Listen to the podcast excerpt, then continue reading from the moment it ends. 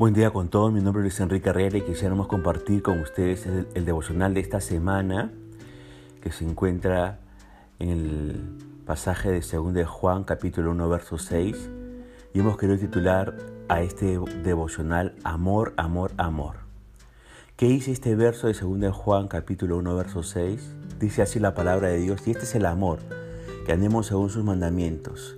Este es el mandamiento, que andéis en amor como vosotros habéis oído desde el principio. Nosotros vamos a concentrarnos en la primera parte de este verso que hice en otra versión. El amor consiste en hacer lo que Dios nos ha ordenado. Si vamos a tener un estudio devocional sobre el amor y lo más importante, si la Biblia dice que el amor necesita ser el centro en nuestras vidas, tomemos unos momentos para poder considerar lo que realmente es el amor. Hay cuatro cosas que usted tiene que recordar con respecto al amor. En primer lugar, la Biblia dice que el amor es un mandato. Dios ordena que nos amemos los unos a los otros. Por eso hemos leído que el amor consiste en hacer lo que Dios nos ha ordenado.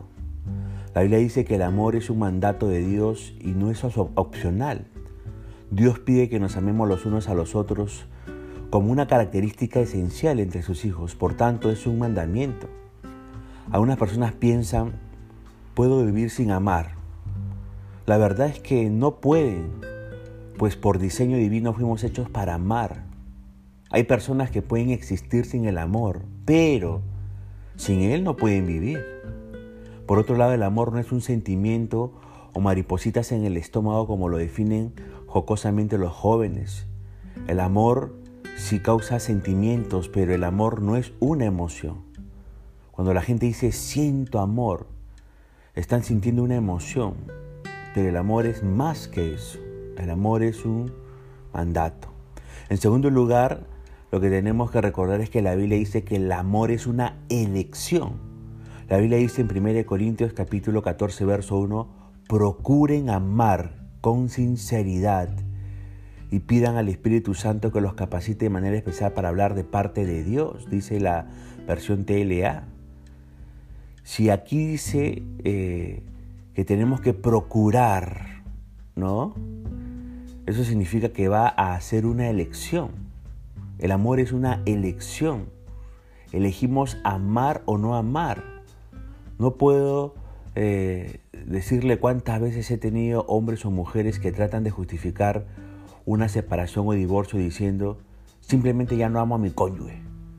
Como si esto como si eso estuviera totalmente fuera de su control.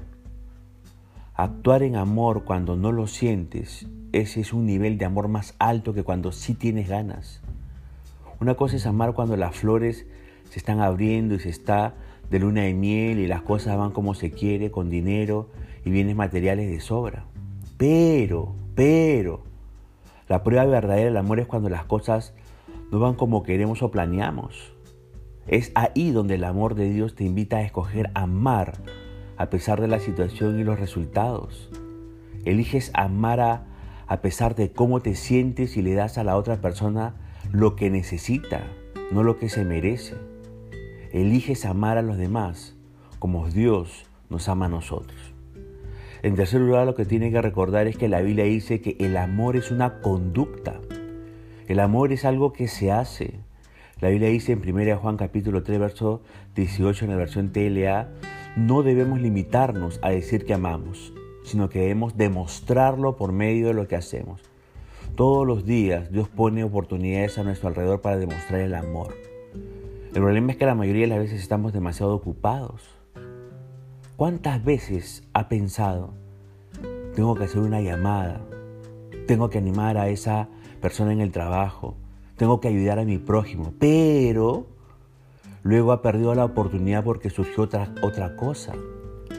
El amor, escúchame bien, aprovecha las oportunidades para servir a los demás.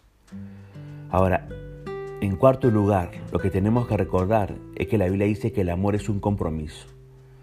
La Biblia dice en 1 Juan capítulo 4, verso 16 en su segunda parte, Dios es amor y el que permanece en amor permanece en Dios y Dios en Él. Fíjese que nuestra relación con Dios se ve afectada en gran medida por nuestra relación con otras personas. Si nos comprometemos a amar y permanecer en el amor, entonces el que permanece en amor permanece en Dios y Dios permanece en él porque Dios es amor. ¿Cómo permanecer en el amor? Aquí le dejamos cuatro tips concretos para que usted pueda permanecer en el amor. Primer tip, sea fiel a lo que quiere. Muchas veces el miedo puede llegar a sorprendernos de tal modo que queramos huir. Cuidado. Sea fiel a aquello que anhela. Sea fiel a aquello que ha prometido. Nadie dijo que sería fácil, pero muchos han dicho que vale la pena. En segundo lugar, ¿cómo permanecer en el amor? Segundo tip, no mire demasiado el error del otro. El día a día está lleno de retos, de actividades cotidianas que pueden generar fricción. Por ello, si procuramos no fijarnos en cómo se equivoca el otro, viviremos más felices y será más fácil permanecer a su lado. No significa que debamos aguantar lo que no nos gusta o nos lastima.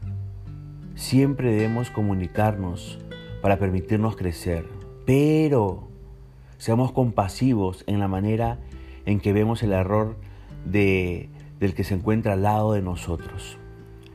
Tercer tip para poder nosotros eh, tener un compromiso o amar con un compromiso adecuado.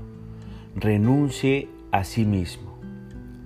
Renuncie a sí mismo.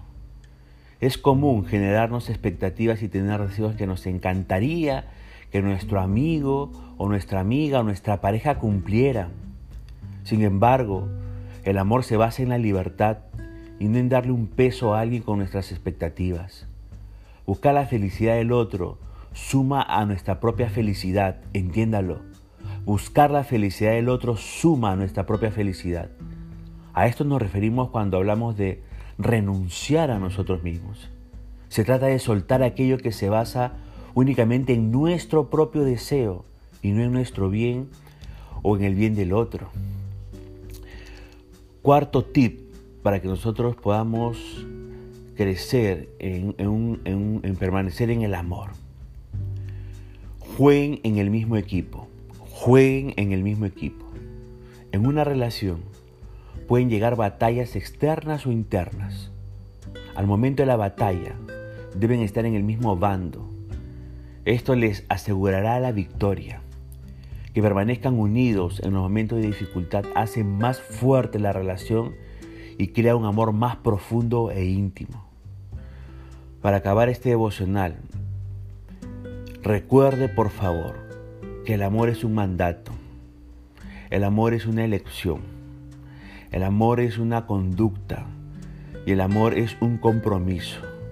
Un compromiso en donde podemos mostrar fidelidad a lo que queremos, en donde no debemos de mirar demasiado el error del otro, en donde debemos renunciar a nosotros mismos y en donde tenemos que jugar en el mismo bando o en el mismo equipo.